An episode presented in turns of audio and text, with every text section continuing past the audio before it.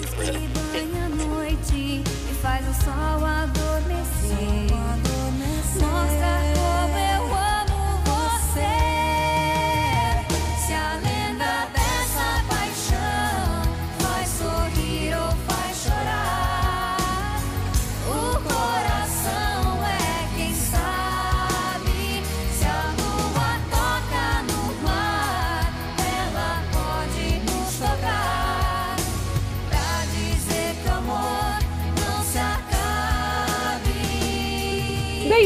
Bem-vindos a mais um Master Tech Jukebox, o episódio mais aguardado por uma legião de fãs que lotou estádios recentemente, quase foi um pouco antes da pandemia, que arrecadou milhões de declarações sobre como esses artistas mudaram a vida delas e deles. Gerações e gerações que transpassam esse sucesso e todo esse amor para os seus filhos, para suas filhas. Especificamente, esse momento é muito especial para mim, Fábio Ribeiro, porque esse é o episódio de Sandy Júnior. É bem assim que estou, é tudo que restou. Fábio, você não está muito animado para esse episódio?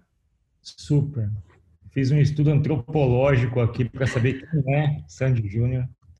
E estou super estudado na temática aqui. Estudei bastante. Aliás, eu tenho uma história, mas não sei se você sabe, mas assim, eles surgiram quando eu era criança, né? Eu tinha, sei lá, nove anos de idade. Então eu acompanhei as Uhum. primeiras, as primeiras é, apresentações em programas infantis, essas coisas, eu acompanhei tudo. Você viu eles no Lima Duarte, tá? Então, eu vi, eu vi, é sério mesmo, eu, tinha, eu tenho a memória muito clara de como eles surgiram. Muito, muito Mentira, clara, pá. assim, de surgiram. Tenho, eu tenho memória clara porque a partir daquele momento eu tinha duas irmãs, né? As irmãs mais novas, assim. E na minha casa a gente foi criado com, com dois tipos de música, né? Meu pai e minha mãe ouviam sertanejo, mas sertanejo antigo, inclusive os pais da Sandy e do Júnior. Chitãozinho e Chororó, quer dizer, o Chororó, o pai, né? O Chitãozinho é tio.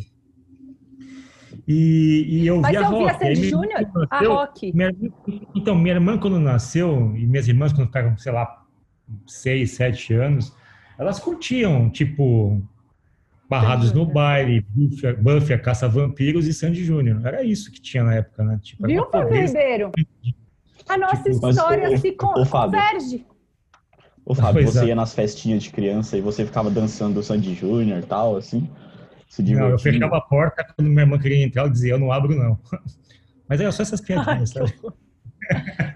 Enfim, mas eu acho, ô Fá, do ponto de vista, você brincou que você virou especialista, mas do ponto de vista de é, um artista que a gente acompanhou o ganho de maturidade, eles são um case, assim, para o Brasil, né? Então, acho que um dos aí, grandes paralelos de negócios é por aí, não é?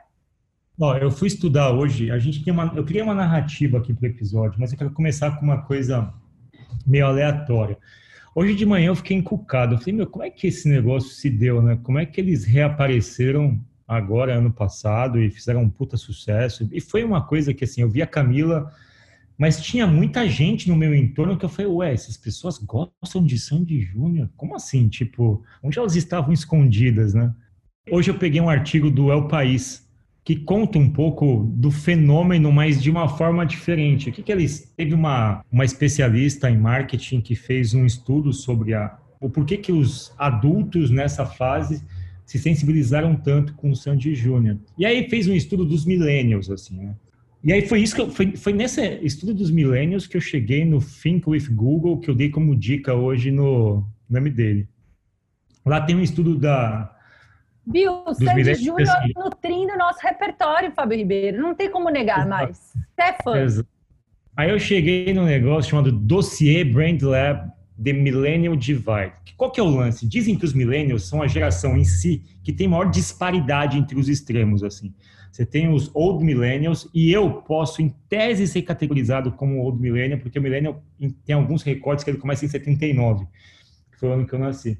E tem os young millennials, assim. Tem uma diferença muito grande, porque basicamente uma dessas gerações nasceu antes da digitalização e a outra durante a digitalização. E assim, você especificamente não nasceu na digitalização, né? Então, Sandy Júnior é um fenômeno pré-Facebook.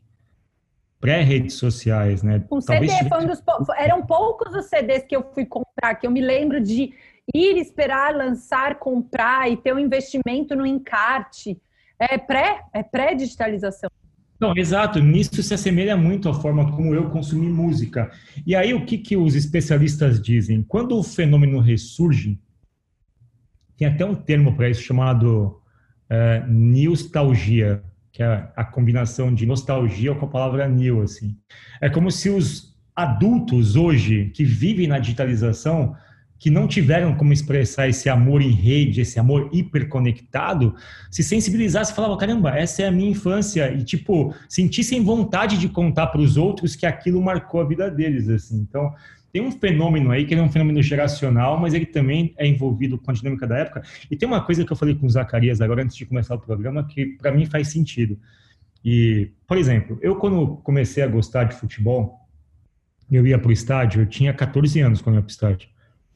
E era muito louco, porque todos os jogadores de futebol eram mais velhos do que eu. Então eles eram meus ídolos mesmo, porque caramba, olha esse cara, ele joga muita bola. Ele era mais velho, tal. Então, os meus ídolos do futebol são todas pessoas, todos são mais velhos do que eu, né? Teve um momento na minha vida que eu falei, caramba, cheguei numa idade que eu sou mais velho que todos os jogadores do time que eu torço.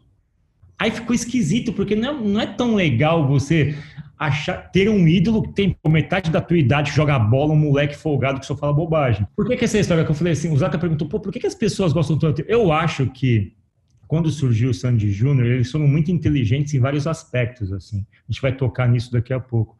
Mas eu acho que tem um lance de conexão com pessoas da mesma faixa etária, cara. O que, que você acha? Não, Ou e saber acompanhar, né, Fá? E saber acompanhar essa faixa etária, porque eu acho que essa foi a grande transição. Para mim, eles são um case, enquanto empresa, que soube ler as mudanças que os clientes impuseram à marca. Então, é muito louco e, e, e não, tô olhando sem, sendo imparcial, tá?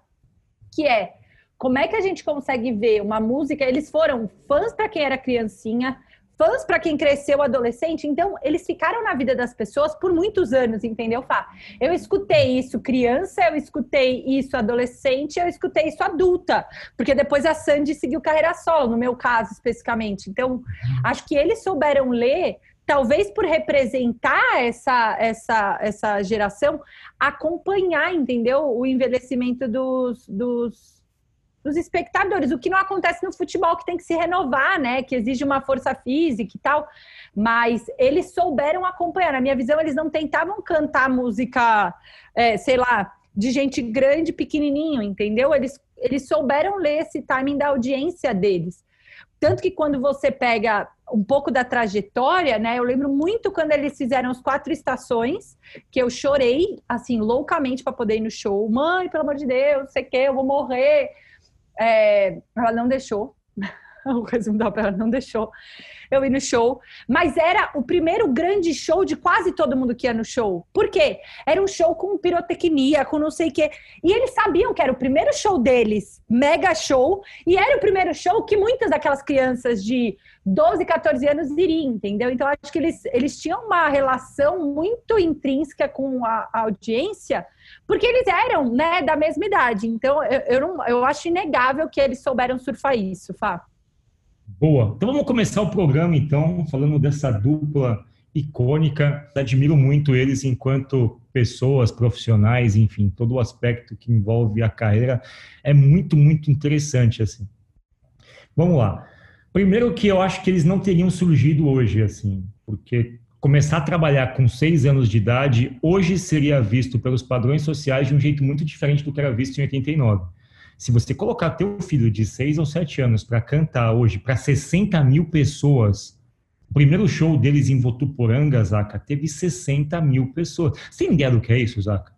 Que é um pouco o que É, é acontece com gente. The Voice Kids. Vocês já viram críticas sobre o The Voice Ah, Kids? calma aí, calma aí. A turma Ô, fala Zaca, super mal. Eu sei, mas assim, cara, tem banda de rock que na vida, a Aninha e o Zaca estão aí, que nunca vai tocar para 10 mil pessoas. Não, banda de rock tava famosa. no- Isso é verdade. Eu tava no show, no último show do Slayer, que foi. Foi ali na Barra Funda, no coisa. Não, não devia ter nem. Devia ter o quê? No máximo umas 20 pe- mil pessoas, sei lá. Não, Bem O menos. Slayer, o Slayer teve tocado só em festival para isso. Primeiro show do, da dupla, duas crianças, 60 mil pessoas. Enfim, assustador. Eu acho que. Vocês acham que eles surgiriam hoje? Vocês acham que se surgissem hoje dois, duas crianças, uma de seis e uma de sete, cantando, vocês não acham que o politicamente correto ia cair matando? Ah, mas e o estudo tal? Vocês não acham que ia ter uma grita? Então, eu, eu não sei, viu, Fábio? Porque o contexto deles é diferente. Eles já eram envolvidos com isso por causa do, do pai deles. Então, tipo, para eles era uma coisa muito natural. Eu acho que se fosse, tipo, uma família que não tivesse nenhum background musical na vida, talvez as pessoas pensassem, tipo, ah, os pais estão querendo explorar. Mas não era o caso deles, sabe? Tipo, eles já tinham um pai que fazia sucesso, já era todo envolvido na música, o tio. Então, eu acho que talvez, acho que depende muito da visão de cada um, mas na minha opinião, acho que não teria muito essa, esse efeito você negativo. Até a avó, gente, a avó deles, a, a avó deles já era música. Eles vêm de uma família sertaneja desde a avó. Então a avó e o vô brincavam de cantar com eles, entendeu? Então talvez eu concordo com a Aninha. Imagina daqui seis anos, então, Zaca, a filha da Camila dando aula de programação na escola. Pode se preparar, porque isso Não tenho a acontecer. menor dúvida que ela vai fazer isso. Mas não Vai tenho a menor acontecer. dúvida. Vamos lá. Vai tá dando PPNP, né? É, eu, fui, eu fui pesquisar. Programação última- só para baixinhos. Ai, Fábio, por favor, vamos fazer um PPNP só para baixinhos? Eu vou, assim que, assim que a minha filha nascer. Queria acrescentar um, um negócio no que a Ana, o que a Ana falou, rapidão. É, Ah. só um exemplo, hoje tem o, um garoto que chama Enzo Rabelo, que é o filho Sim. do, do Leonardo. Ele tá cantando, tipo, ele já tá. Assim, tudo bem que ele não tem o mesmo. Ele não faz o mesmo sucesso que, o, que a Sandy Júnior fizeram quando eles eram crianças, mas ele, ele fez um sucesso, ele fez uma música que fez sucesso e chegou até mim, que era uma música sertaneja que eu não escuto. Então, tipo assim, ele já tá tendo uma trajetória ali e não tá tendo tantos problemas da galera tá reclamando por ele ser muito Assim, jovem, sabe? A, litera- a literatura, Zaca, ela é meio cruel com esses casos, assim. Sandy Júnior talvez seja exceção, porque, ó, vamos pegar. É, o filho do John Lennon, Sean Lennon, ele viveu a vida inteira com peso nas costas por ser filho do John Lennon. Totalmente, Fá. É, o filho do Pelé, o Edinho, cara, teve problemas sérios, até ficou preso e tal, enfim, é, se envolveu com droga, foi um goleiro mediano, sei lá. Você pega os Jacksons, que de onde saiu o Michael Jackson. Os Jacksons, eles tinham uma educação meio que, porra, é, austera, assim, eram crianças de 5, 6 anos de idade que eram meio que levadas a ter uma dinâmica de artistas experientes, assim, faziam shows num nível assombroso e tal todos eles ficaram meio traumatizados. Você pega a Kelly Osbourne, que é filha do Ozzy. A propósito, a Kelly tem 35 anos e a Sandy tem 37, elas têm a mesma faixa etária. Quando a Kelly Osbourne surgiu, imagina você surge, filha do Ozzy Osbourne, o que, que vão esperar de você? Que você, porra, como um morcego no palco, bata em alguém, faça alguma coisa. A garota, ela, claramente, no começo da carreira, ela não se achava, tanto que ela saiu da carreira dela. Você pega o Macaulay Culkin, que era um ator, você pega a Britney Spears, pega a Drew Barrymore. Todas essas pessoas tiveram fases de sucesso muito repentino e cedo, assim. Aquele clube da Disney lá, da Hannah Montana, que tinha Justin Timberlake. Acho que o Justin Timberlake é um dos únicos que se parece com o Sandy Júnior, assim. Que fez sucesso e continuou fazendo sucesso, mas começou tarde, começou adolescente e tal. Mas a grande maioria, quando começa muito cedo, assim, pô, eles começaram com seis anos, Zaca.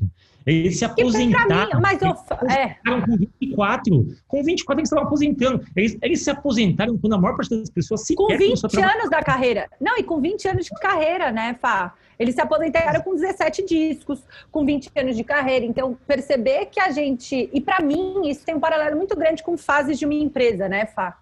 Quando você vai olhar, e é meio papo de, enfim, de coach, mas ele- a, a gente compara muito fases da empresa com fases da, do ciclo biológico, né? Então, a infância da empresa, a adolescência da empresa, a maturidade e a velhice, né?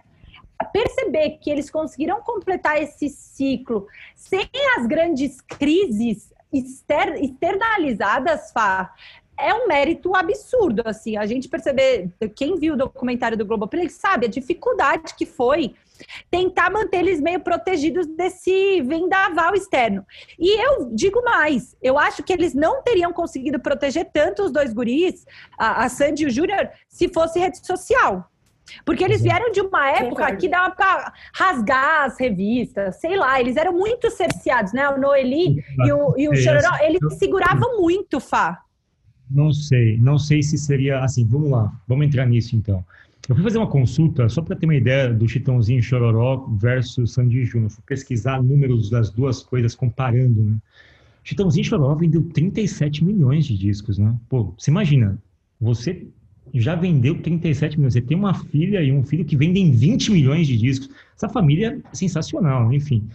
É, eles ganharam quatro Grammys, né, os Chitãozinho Chororó. O Sandy Júnior não ganhou Grammy. Acho que o Júnior fala nesse programa Pipocando que uma das metas da vida dele seria ter ganho um Grammy e tal. Mas, enfim, vamos entrar nisso. Começaram com 6, 7 anos.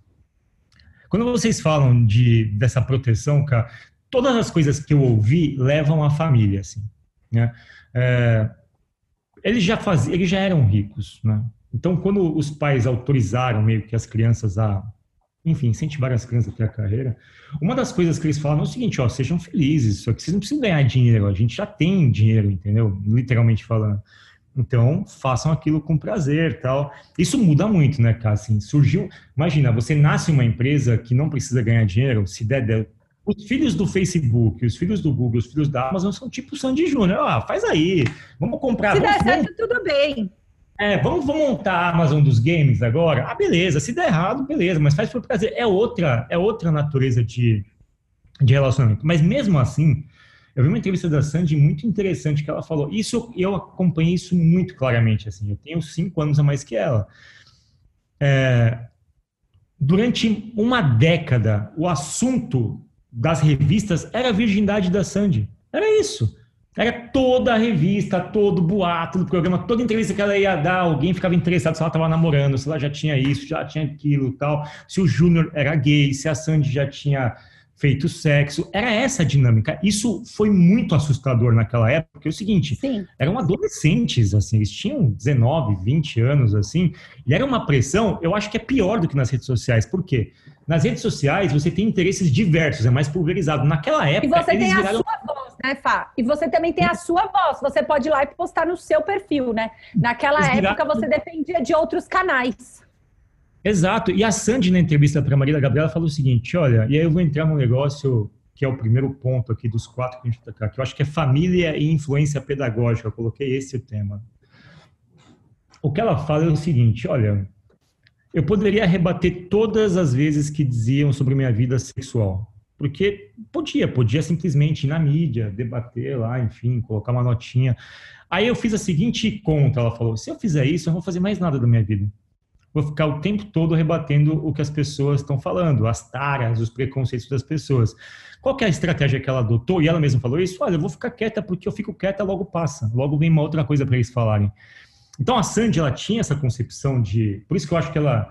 Isso é de uma inteligência brutal para quem é muito jovem e para quem não teve tempo de amadurecer na vida tradicionalmente como os outros amadurecem. Ela tomou uma estrutura. Isso, isso é basicamente uma estrutura antifrágil de decisão. Ela falou: olha, vamos lá, eu tenho duas opções aqui. A opção número um, rebater. Se eu rebater, eu só vou me afundar nessa polêmica, ou seja, pode ser muito ruim. E se não acontecer nada, putz, não tem muito benefício de rebater. Agora, se eu ficar quieta, ninguém vai lembrar disso em dois dias e minha carreira vai se fortalecer. Eu não vou ficar vinculado a esse tipo de, de coisa. Como várias pessoas tentaram rebater questões sobre drogas, e meu, só se afunda tal. Então, tanto ela quanto o Júnior, e o Júnior também tem uma questão, né? O Júnior sempre foi chamado de sombra, né? Ele falava, cara, eu tinha uma opção muito clara em relação a ser sombra. Ou eu ficava brigando pelo espaço com a minha irmã e a gente acabava com a dupla, porque a gente ia colocar nossa vaidade de um jeito que isso não ia funcionar. Ou eu falava, legal, cara, a gente aqui se completa, cada um tem suas coisas boas, vamos para frente. E quando você vê os dois falando, é tipicamente meio que influência familiar, porque os pais deram essa perspectiva para eles, né? O Júnior os pais fala que- tentaram, né, fazer o mais normal possível. Assim, no documentário fica muito claro. A Noeli, é, normal, né? Normal nos preceitos. Tipo, eles tentavam sempre dormir em casa. Então, uma das primeiras coisas foi comprar um jatinho. Para eles sempre poderem dormir em casa, para eles não terem vida de hotel. Óbvio, quando você vê isso no documentário, você fala, ai, super tranquilo, uma vida super normal, voltar de jatinho para casa, né? Tranquilão.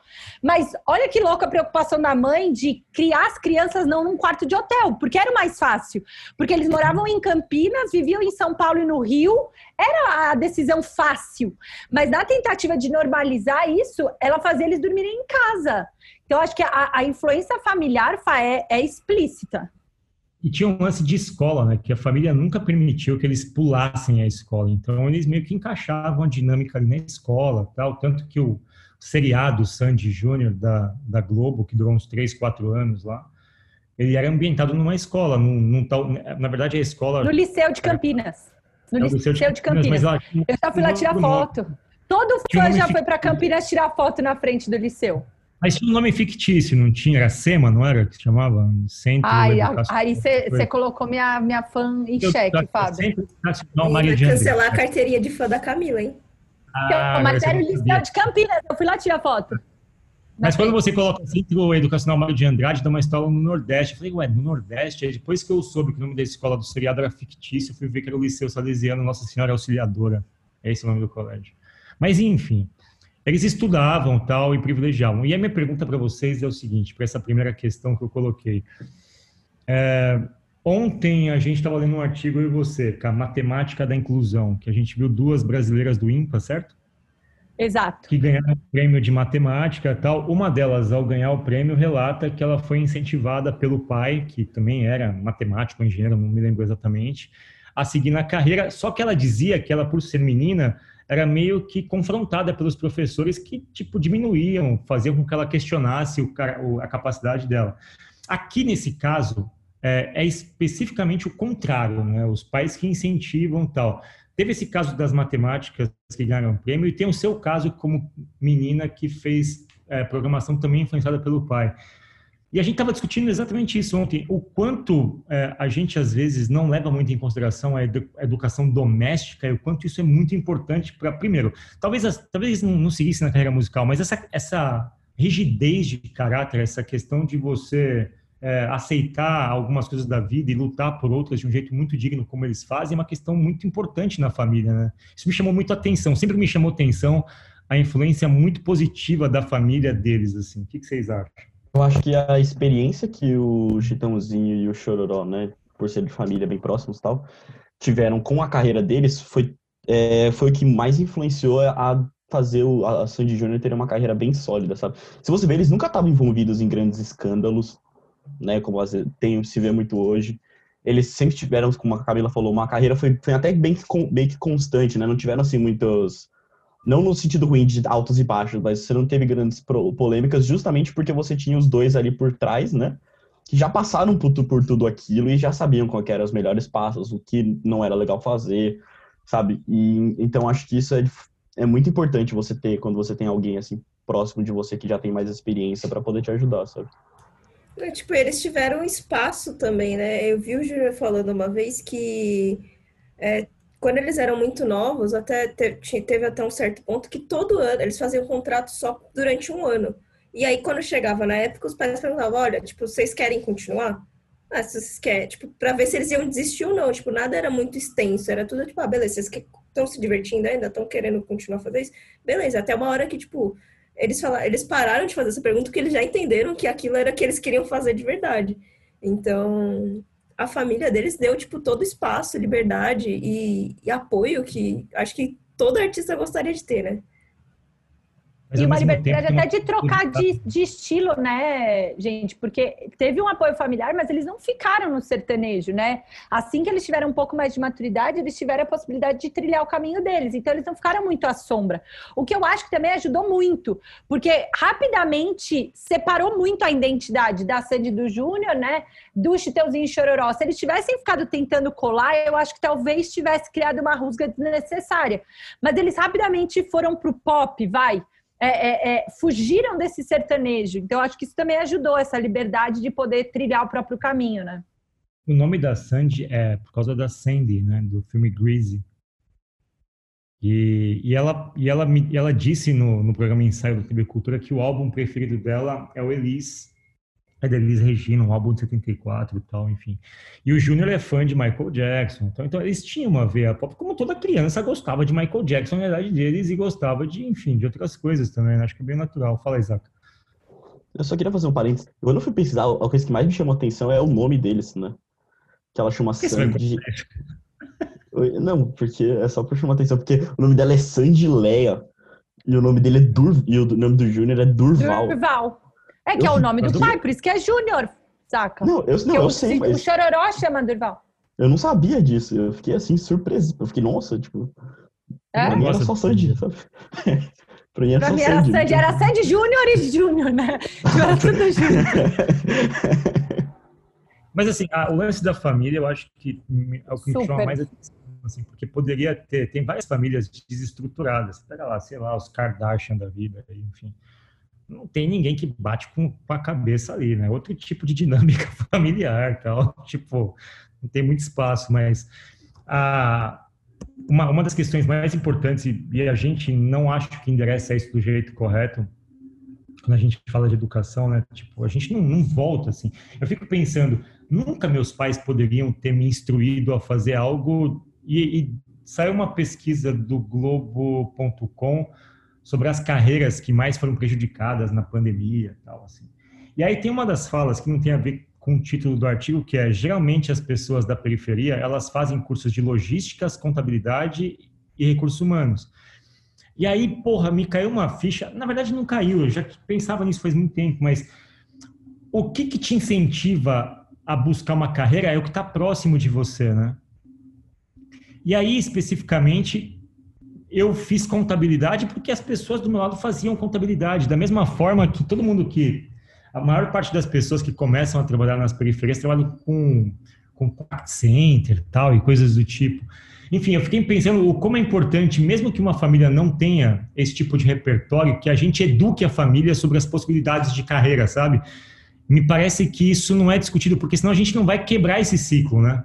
Se você pegar uma família que não tem acesso a saber o que é tecnologia, como que ela vai poder incentivar o filho da tecnologia? Vai achar que ele é um vagabundo se ele está com um computador na mão. Porque aquilo para ele é diferente da, dos parâmetros de profissão, de ser engenheiro, médico, advogado, enfim. É uma Totalmente. divagação. Totalmente. Não, e eu acho que é uma divulgação extremamente válida, até porque você vou jogar aqui um negócio forte, tá?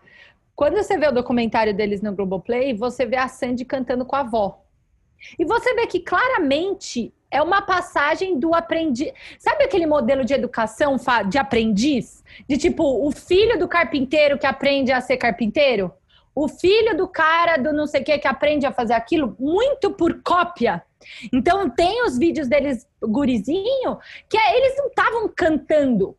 Eles estavam imitando a avó.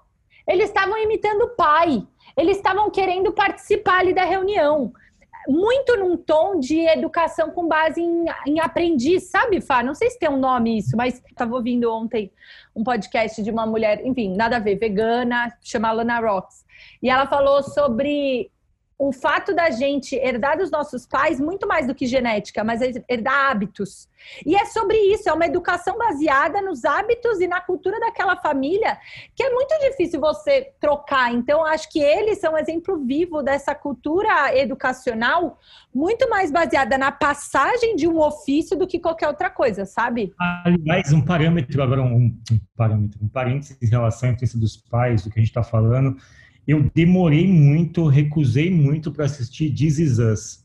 E agora eu estou assistindo. E é basicamente essa relação entre pai, filho, influência, como isso permeia a vida toda. É uma coisa muito forte isso. E eu comecei a fazer uma relação minha particular das minhas relações com os meus pais, enfim. Foi bem denso o meu final de semana. E aí eu mudei para Sandy Júnior para dar uma descontraída. Mas vamos lá. E Segundo ponto, É, eu, eu tipo, uma- uma- um, um negócio que me lembra muito essa relação familiar e tal, falando de música até, é aquele filme Viva a Vida é uma Festa. Ele meio que fala disso, né? Tipo, a família inteira é carpinteira, é, tipo, faz sapatos, e o menino, tipo, eu não quero fazer sapato, tipo, eu queria fazer música, e a família nem conta o porquê que música não pode. Então, tipo, É um ele desenho, queria, né? e é, é um desenho, uma É animação lindo, muito bonita. desenho muito lindo, bonita. Eu não maravilhoso. vi esse Fala, fala sobre o Dia de los Muertos, é, fala muito da cultura mexicana, é bem bonito, sério. De verdade, Fábio, vale, vale a pena assistir. É o do velhinho, é o, é o do velhinho e da criança, porque eu vi só o plot, só, mas eu não vi o filme. É, O que eles andam pintar. É bem. É, uma fe- é, é, é o dia da festa mexicana, aqueles que eles pintam, sabe? As... é o Viva. Viva a vida Viva- é uma festa. Isso. É muito bom esse filme. Muito bom. É bem lindo. Outro ponto que eu queria abordar com vocês, que eu coloquei como segundo dos quatro pontos da, da dupla icônica, Sandy Júnior, 20 milhões de álbuns vendidos, enfim, 17 anos de carreira, show a mil reais com Open Água, enfim, todas essas coisas que a gente bem sabe desse grupo musical. É, educação e trabalho, assim, porque uma das coisas mais, um dos maiores dilemas, eu não sei vocês, mas para minha vida foi um dos maiores dilemas. Foi uma das, as, você tem que lembrar da minha vida, assim, de dor que eu tive, foi conciliar estudo e trabalho. Eu lembro que dos 14, eu comecei a trabalhar com 14 anos, então dos 14 até eu terminar meu ciclo estudantil aos 22, para mim foi muito extenuante, assim, chegar, é, sair cedo de casa e voltar tipo uma da manhã e fazer esse bololô durante oito anos seguidos. E eu não sei como é que é a dinâmica disso hoje, se ela é difícil, se ela não é difícil, quais são as pressões. Eu perdi contexto disso, eu não, não abordo isso muito, não tenho muitas pessoas próximas de mim. Mas para eles especificamente, Ska, educação e trabalho foi uma coisa que foi desde o primário, né? Totalmente. Que é esse lance de você ter que estudar. Você depois foi fazer letras, né? O Júnior foi estudar música, mas eles também tiveram, eles aproveitaram um pouco essa fase de estudos, né? A, a Sandy, inclusive, fala que uma das motivações para eles encerrarem Fá dupla foi ela que ela, ela queria terminar a faculdade. Ela queria se dedicar para aquilo. E, e, e, pra, e na cabeça dela aquilo era algo que ela merecia. Sabe, tipo, cara, eu queria fazer a faculdade de boa, eu queria fazer, terminar minha faculdade de letras, ela fez letras tranquila, porque ela nunca pôde se dedicar só aos estudos. Imagina, é, é, tem tudo a ver com isso que você falou. Você ser obrigado a viver um dilema, ainda mais num contexto em que, no, no documentário isso também conta, a Sandy sempre gostou da escola, o Júnior é, menos. Então, para ele era muito dolorido ter que parar de cantar lá no show para ir ver aula de matemática, que tipo, mano, não tô afim, velho. Tipo, não queria. Mas ao mesmo tempo o Júnior fala que isso foi ótimo para ele criar esse senso de responsabilidade. Porque era meio que, tipo assim, eu tenho que ir bem na escola, senão não dava para continuar fazendo música. Então, tipo, ele conseguiu balancear desse jeito. Ele, ele fala mesmo, real, que a, que a Sandy ela é muito mais CDF, mais nerd, assim. Ela gostava de ficar estudando e fazer as coisas. Eu não queria muito, não. Não gostava muito. Não, não, é difícil considerar assim. Eu tenho como parâmetro de estudo e trabalho. Eu acho que as duas coisas melhoram, elas se melhoram mutuamente, sabe? Quando você trabalha e estuda, é muito sofrido, é difícil você encaixar uma dinâmica, mas as duas coisas melhoram. Você é mais responsável na escola, porque você passa a ficar com um senso de aproveitamento muito grande, você não vai ter tempo de estudar depois, então você se concentra mais, tal, se dedica mais. E no trabalho, efetivamente, você aplica o que está aprendendo, acho que as coisas se fortalecem. Eu sempre me impressiono quando eu vejo entrevista de jogador da NBA, sabe? Porque é o paralelo é parecido, assim. Eles são atletas profissionais que a NBA, pela característica de como as coisas se dão, os jogadores eles são recrutados de uma faculdade, então eles estudam, né? Eles, tecnicamente falando, quase todos os jogadores são oriundos de uma faculdade.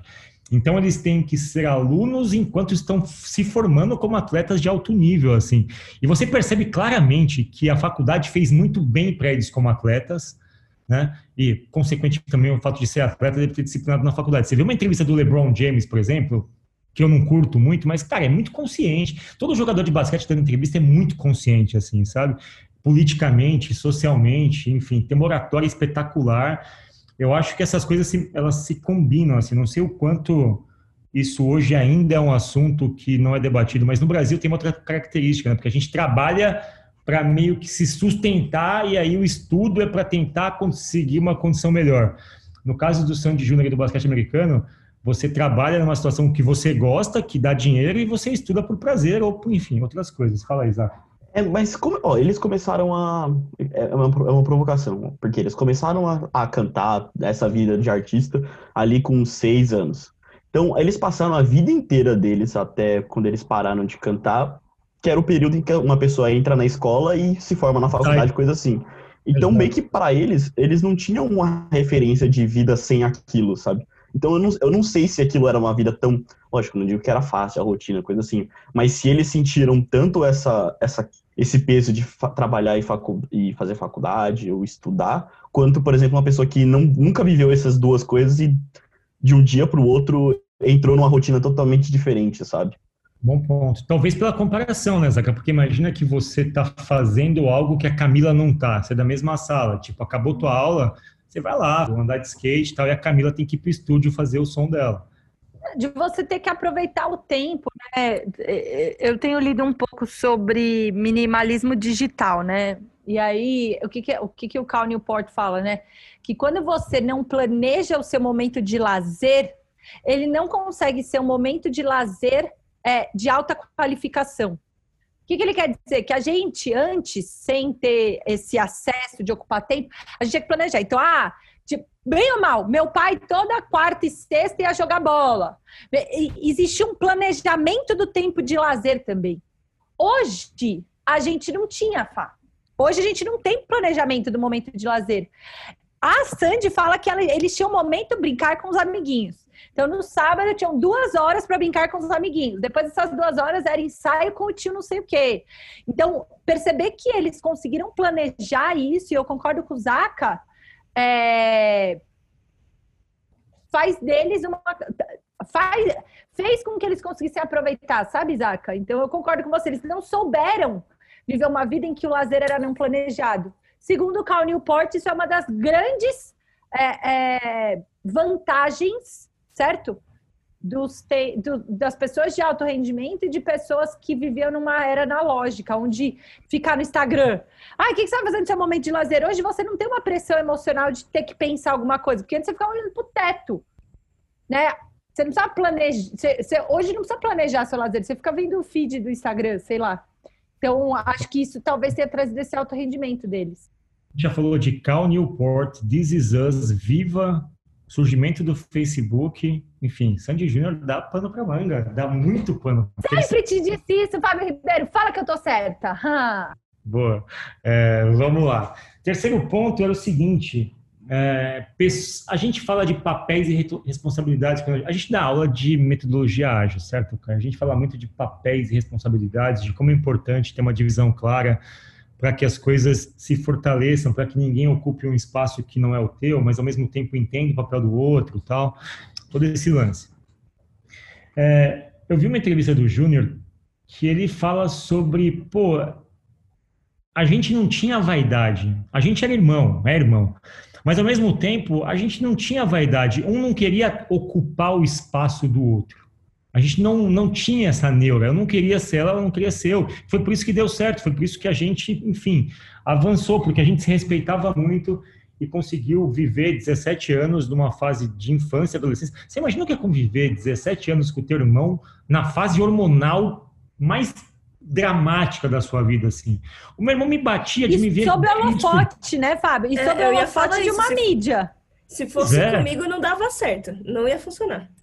Pois é, o meu irmão me via 10 minutos por dia, me batia, me dava croque, me, me, enfim, me esmurrava todo. Não, mas não é fácil mesmo essa relação, Fá. Ainda mais um sócio. Pensa que eles arrumaram um sócio, Fá. Exato. Mas enfim, mas é isso. Mas o lance todo é, cara, mas me fala assim, quando eu estudo, quando eu estudei sobre isso, para mim é exceção, cara. É exceção. Porque é muito raro você ter um caso de convivência entre uma dupla que por não 17 é anos, por 17 anos. Numa fase dos 6 aos 20 e poucos lá, sem ruído. Eu achei isso, eu acho que isso é muito, muito exceção assim. Eles de fato não são a regra. Com certeza. Não, e quando você para para pensar, fala, pensa na sociedade. Pessoas que teoricamente deliberadamente decidiram, não foi o destino que decidiu. Casar.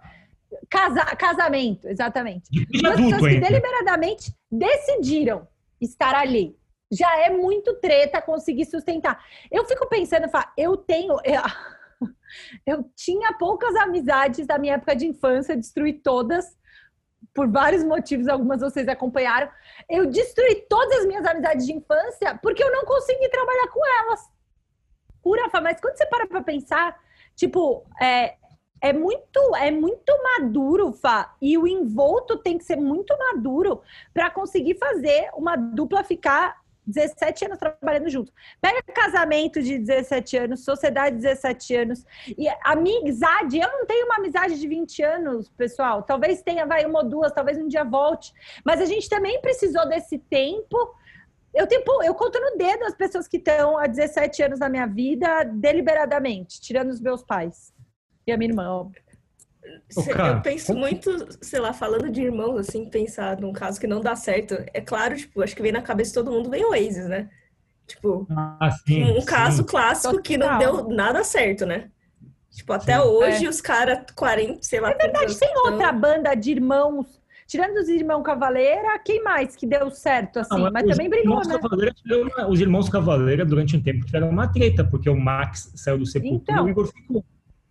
É, eu conheço É. algumas bandas. Qual Eu tenho que deu um certo? negócio com banda de irmãos. Eu, eu descobri que eu o tenho esse Leonard negócio. Mas nenhuma delas O são bandas Pantera. muito, muito grandes. Não, Pantera.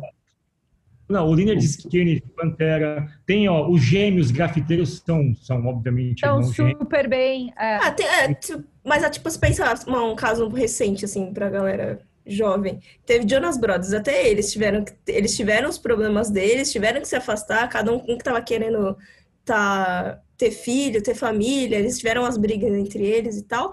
E aí voltaram hoje também, mas, tipo, tiveram que ter o tempo deles pra poder ter esse, esse espaço e, e reconstruir, talvez, a recuperar alguns laços familiares que, eles, que a de relação verdade? profissional desgastou.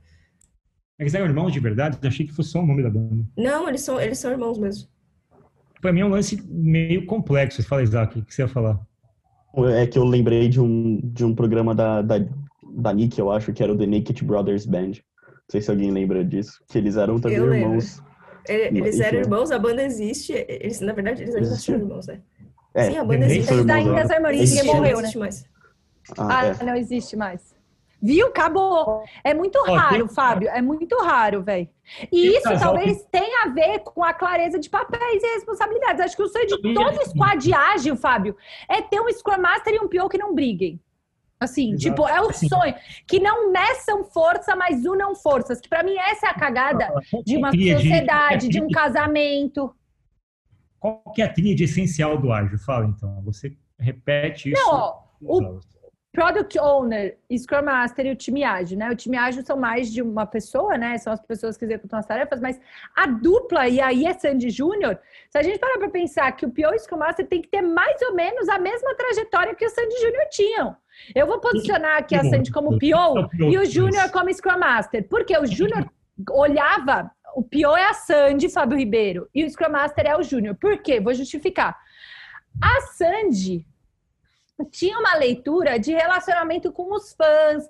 Ela era, de alguma forma, a porta-voz daquela dupla. Mas quem de fato conseguiu melhorar as músicas das- do- da dupla e que se envolveu em estudar o que acontecia no back-office da banda, instrumentos, foi o Júnior. O que é papel de um Scrum Master, que tem um alinhamento técnico com a equipe, que tentou melhorar. Depois o Júnior foi montar a banda deles, se uniu lá com os 9 mil anjos. Ele tem uma musicalidade diferente. Ele era brother do, do, do cara do Sepultura, eu esqueci o nome. Então, ele claramente era Scrum Master. Ele tentou trazer os melhores para a produção. E a Sandy tentando olhar para esse fã. Então, o sonho de qualquer empresa é ter uma PO Sandy e um Scrum Master Júnior. Muito, muito E essa bom. pode ser a- o highlight do. Não, mas Fá, você sabe que é, é sério isso? Se a Sandy tivesse ido estudar percussão, percurs, per- percussão, talvez eles tivessem medido força.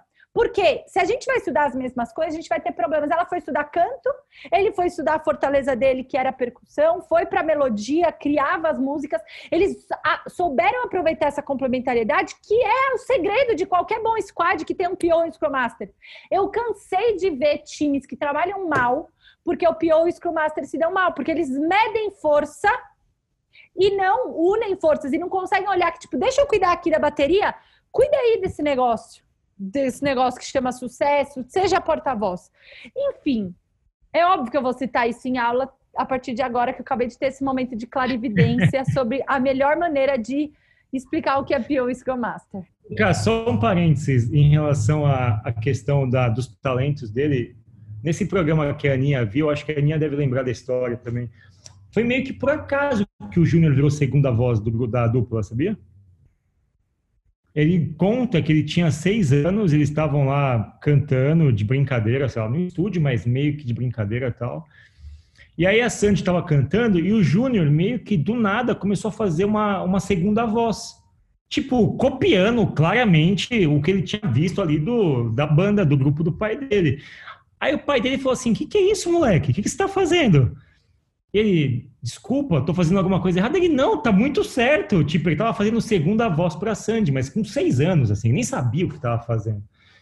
Mas ao mesmo tempo ele tocava bateria desde os três anos, né? Mas assim, eram talentos de mimetização, né? Eles copiavam o que eles viam ali perto, assim. Muito bom, Só um cara. último Muito... paralelo. Posso só fazer um último paralelo? Que na minha visão tem um pouco a ver com a gente ter clareza, talvez seja até o último tema, né? Quando a gente olha para um, para um, um squad do jeito que está na moda fazer, a gente tem o PO Scrum Master e o Agile Coach. O que, e esse Agile Coach e esse Scrum Master normalmente brigam. Cansei de ver.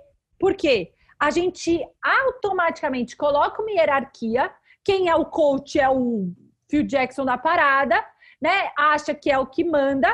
Cuidado, certo? Na minha cabeça ali, a gente tem uma trinca de lideranças ágeis muito explícita, Fá. E sendo bem sincero, na minha leitura, quando a gente olha para o Chororó enquanto Agile Coach dos guris, gente tem um episódio muito icônico do Rock in Rio deles, que no documentário conta um pouco. Eles foram extremamente maltratados no Rock in Rio. Por quê? Eles eram o, ó, assim, o Brasil amava Sandy Júnior, o Rick Bonadil convidou eles para ir para o Rock in Rio. Só que eles chegaram lá e quem abria palco para eles era tipo, eles foram colocados de escanteio totalmente. O Agile Coach deles, o Chororó, deliberadamente falou assim: pessoal, não adianta a gente brigar aqui. Não é essa batalha que vai fazer a gente ganhar ou perder. A gente vai ensaiar, a gente vai virar à noite, eles já eram um pouquinho mais velhos, e a gente vai fazer o melhor show que o Rock in Rio já viu. Dito e feito. Todo mundo que tira pro Rock in Rio ficou para assistir o show deles, foi um sucesso e para eles foi o grande marco da carreira deles, porque foi tipo o ápice, né, de, de povo, de gente. E para mim, de novo, o Chororó, enquanto Agile Coach, tem a intenção, os papéis e as responsabilidades corretos. A Sandy, enquanto o PO daquele instrumento e o Júnior tentando achar tecnicamente como fazer aquilo, para mim, tinha que entrar no case de Wharton para explicar times ágeis. Ah, calma, calma, Toma calma. papel. Wharton. Wharton. Eu chutei Wharton. Wharton. Boa, Pode ser o do Insper. Não, não, não. Pode ser Sensacional. GV, GV, GV. Eles são internacionais, sabe? Gravaram, gravaram música internacional. Pode ser de Wharton, sim. Não, sensacional, cara. Analogia, tô comprado, muito boa. Queria encerrar com um último ponto que é tão importante quanto para a gente poder finalizar o nosso episódio muito, muito. Espero que a gente tenha sido. Todo mundo sabe que a gente aqui, obviamente, fez a maior parte dos nossos episódios em rock and roll. Espero que a gente tenha sido respeitoso o suficiente para trazer assuntos relevantes e cuidar da história dessa dupla brasileira. Sabe, Meu mas é só reenquadrar. O Júnior teve bandas de rock. A gente pode estar fazendo um episódio, 9 mil anjos, que foi inclusive citado no episódio passado. A gente está contando uma história aqui. Rock é o que a gente enquadrar como rock, Fábio Ribeiro. Eu vou mandar, eu preciso. Gente, se alguém conhecer a Sandy, se alguém conhecer o Chororó, por favor, vamos falar de negócios. Vamos falar. É. Let's talk Ah, about business com a. Sandy, com a família Ah. Lima. Eu morro, Fábio, eu O morro. que te leva a crer que eu conheceria o Chororó? O alguém- WhatsApp aí, alguém- Chororó, beleza? Bora fazer uma modinha. ninguém tem um primo distante que pode fazer a gente chegar na Sandy Júnior. Que pode fazer Não, a gente essa- chegar no Lucas Lima, sei lá. Tem que mandar uma, manda mensagem no WhatsApp, subir Ah, uma hashtag tentei, no eu desisti do Twitter. Instagram. Eu desisti do Instagram. Porque eu, eu, eu só me eu só fico chateada. Já mandei pros, pros, pros, pro Sepultura, mandei pra todo mundo, ninguém me responde. Eu cansei. Vamos lá. Vamos Vai, então. último vamos, ponto. vamos. Mas é sério, manda aqui se alguém tiver contato, pessoal, por favor. Manda no oi.mastertech.com.br. Bom, uma discussão que a gente teve essa semana e eu acho que tudo, é, tudo se combina aqui. A gente falou muito, cara, nas nossas aulas recentes sobre uma mudança que tem acontecido. Tem todo esse human-centered approach, que é a abordagem do humano no centro, certo? Legal. A gente discutiu muito isso, de como as empresas têm adotado metodologias ágeis, cujo pressuposto básico é este, e de que agora existe uma onda de adaptação das métricas para que elas reflitam exatamente isso. As métricas que as empresas usam parem de só mostrar valor da empresa e que passem a mostrar valor gerado para o cliente. quando eu, quando eu entendo um pouco do que eu começo a ler sobre, sobre a dupla, eu percebo o quanto a força deles está exatamente no aspecto deles terem colocado sempre o ser humano no centro. A relação com os fãs ela é muito honesta, é muito direta, é muito digna. Então, assim, eles tiveram um episódio, um seriado de TV, Sandy Júnior na Globo tiveram um programa na TV Manchete, depois tiveram uma. A Sandy participou de uma novela, depois lançaram Aquária, tinham CDs ao vivo, tinham CDs internacionais. Tinha um boneco, a boneca é. da Sandy Júnior que andava, que era a bonecona, sabe? Eu tinha. Não, não sabia, não sabia. Não sabia. Tinha um CD de quatro estações, que tinham quatro capas distintas para você trocar, enfim.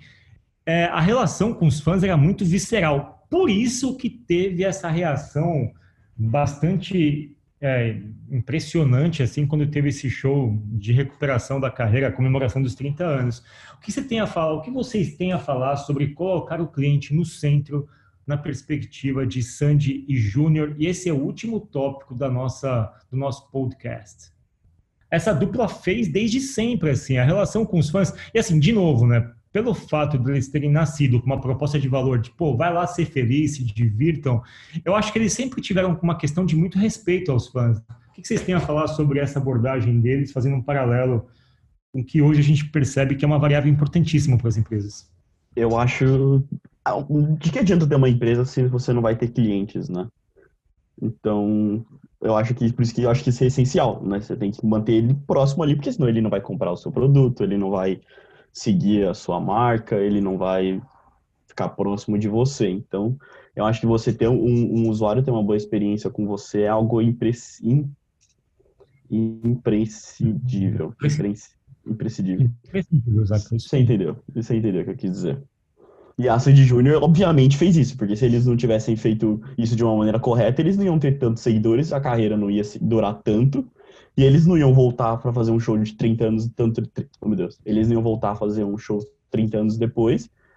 E ia lotar estádio que bandas muito maiores não lotam. Tem um ponto que eu acho que é bem importante, tipo, não é só a relação com o cliente, no caso do Sandy Jr., é a relação com o cliente numa fase que marca muito as pessoas. Essa fase adolescência, criança, é uma fase que, tipo, todo mundo gosta de relembrar, todo mundo vai, tipo, qualquer banda, tanto que a gente tá tendo esses movimentos de várias bandas que tinham terminado, parado, estão voltando. E aí e você pergunta, nossa, as pessoas ainda gostam disso, as pessoas vão ver. É porque traz aquela aquela, sensação nostálgica boa, te lembra quando você era criança, todo, tudo que você fazia, como aquilo te deixava feliz, você, sei lá, chegava em casa para ligar a TV e ver o, o, o programa do Sandy, da Sandy Júnior. Tipo, tem toda essa relação do cliente, mas acho que mais a, além disso, tem que fazer uma observação que é bem importante, que é numa fase que para as pessoas é uma fase que marca. E, e, sabe o que, que eu penso? E é para encerrar, eu acho, a, a, gente conseguir perceber do Human Centered, Centered Approach, Fá, num lance até de respeitar o timing, assim. Quem viu o nosso história, quem foi no show é muito forte ver isso. E dois, quem viu o documentário que está na Globoplay até, é muito forte você perceber que foi uma decisão deliberada e que todo ano a, as pessoas pressionavam muito. E eles falaram que eles nunca se sentiram preparados para voltar, porque eles nunca tinham visto um projeto onde eles não, deliber... eles não dessem uma falsa expectativa de que eles voltariam a fazer projetos juntos. Eles esperaram, olha que louco, eles falaram assim: a gente esperou o nosso fã crescer mais para entender que a gente não ia voltar, que aquilo ia ser no máximo uma turnê de nostalgia, de relembrar aquele momento bom que a gente tinha vivido, mas que não era um retorno da dupla.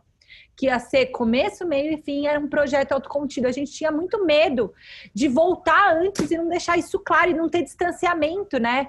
É, eles ficaram 11 anos separados. Então, na minha cabeça, isso é muito human-centered approach. Eles, tanto que, né, quando eles contam como é que eles é, escreveram a, a, a, o, o set list do show, não foi baseado nas músicas que eles gostavam, mas nas que as pessoas mais, nas que mais tinham vendido, nas que mais. Eles fizeram todo o esquema do nossa história, foi muito orientado às pessoas. Óbvio que eles lucraram muito e tá tudo bem. Mas eles criaram um show que era para o usuário, assim, não era um show para eles comemorarem.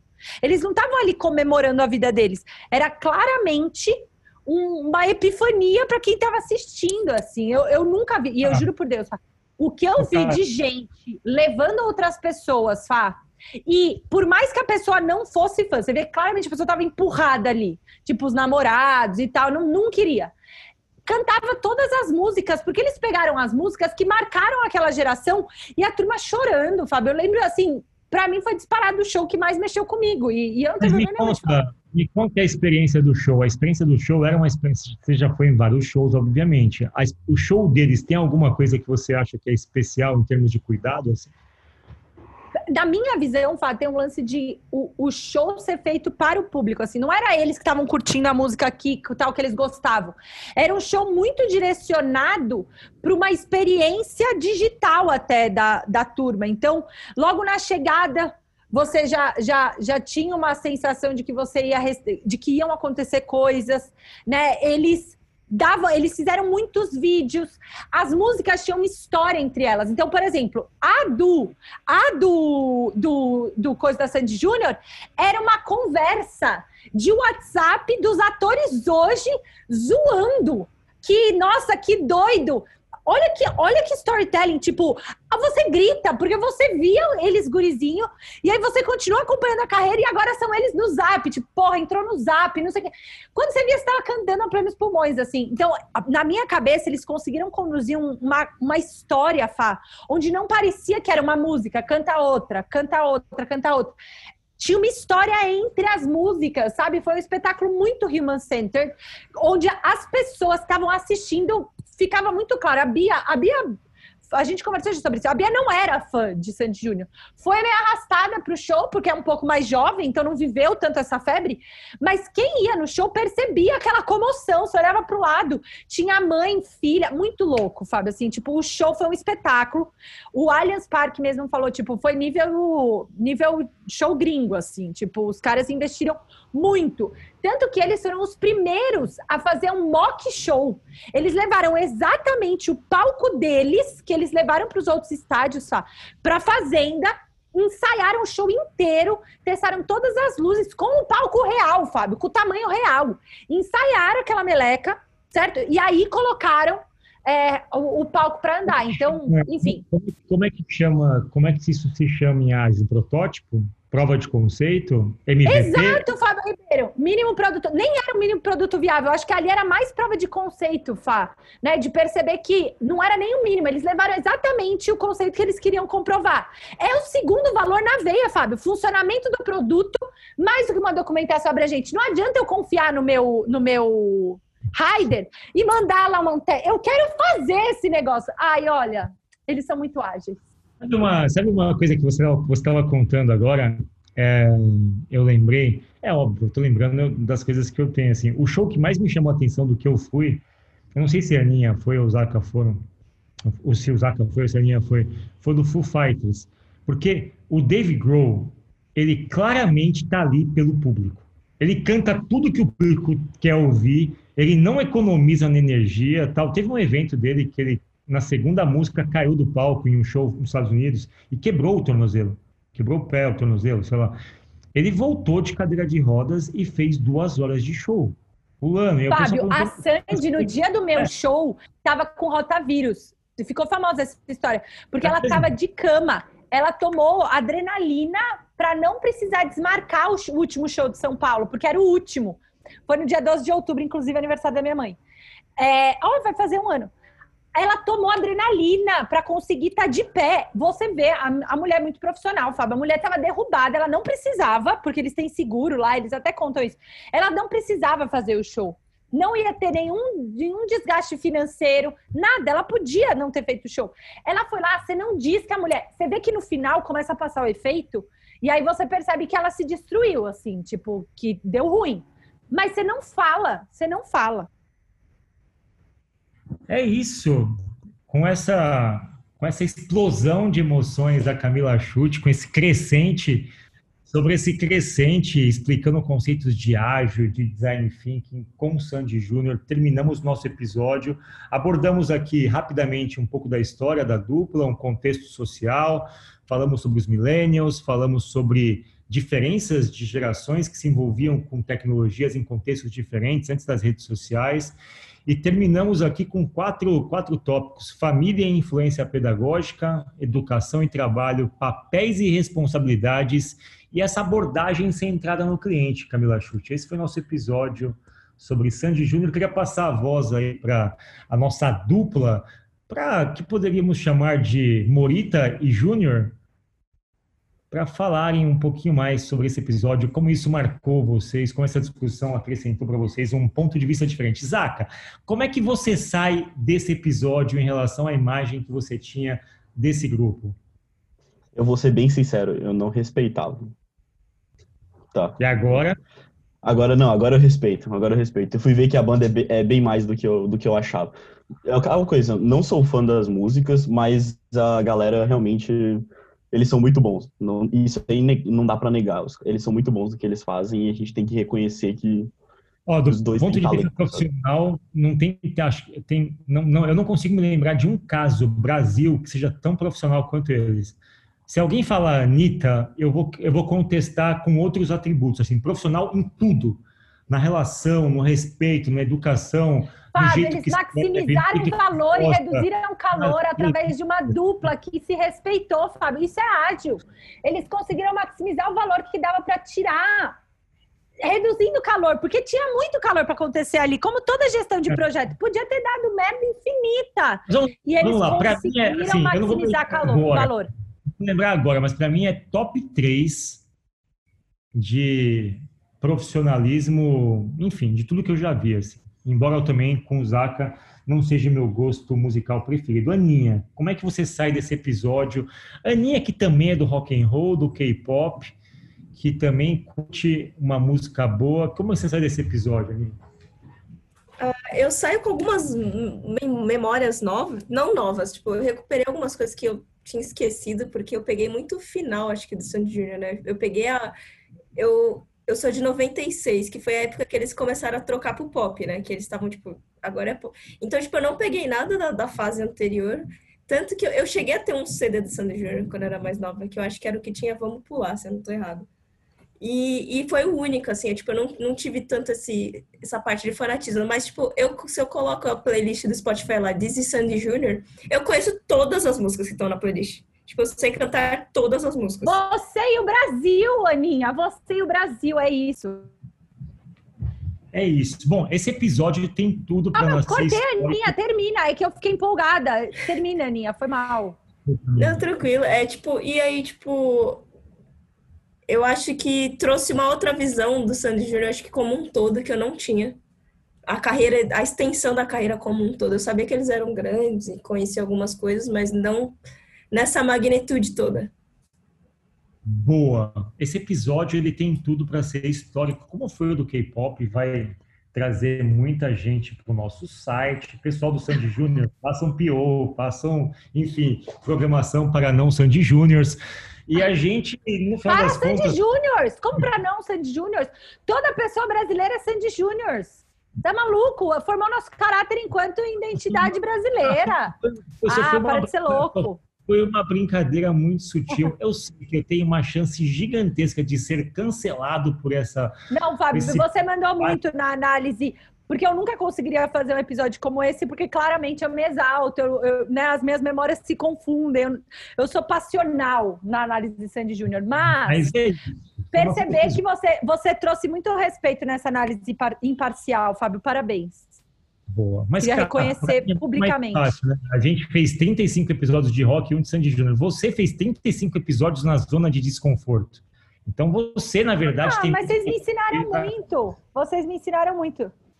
Exato. Eu gostei. Eu então, amo o Jukebox, porque ele. E Fábio, acabou, vai, não posso mais falar. Eu tô empolgada. Eu não quero que isso acabe. Desculpa. Não, mas só mais uma coisa. Vai ter os sobras de estúdios do Sandy Júnior da Sandy Júnior. Como é que se fala? Do ou da Sandy Júnior? A dupla Sandy Júnior, Fábio Ribeiro. A dupla ah. Sandy Júnior. É a Sandy e o Júnior. São duas ah, pessoas. Tô perguntando, eu não sei, eu tô perguntando. A dupla equipe. Sandy Júnior. Boa. Vai ter os sobras de estúdios da dupla Sandy Júnior.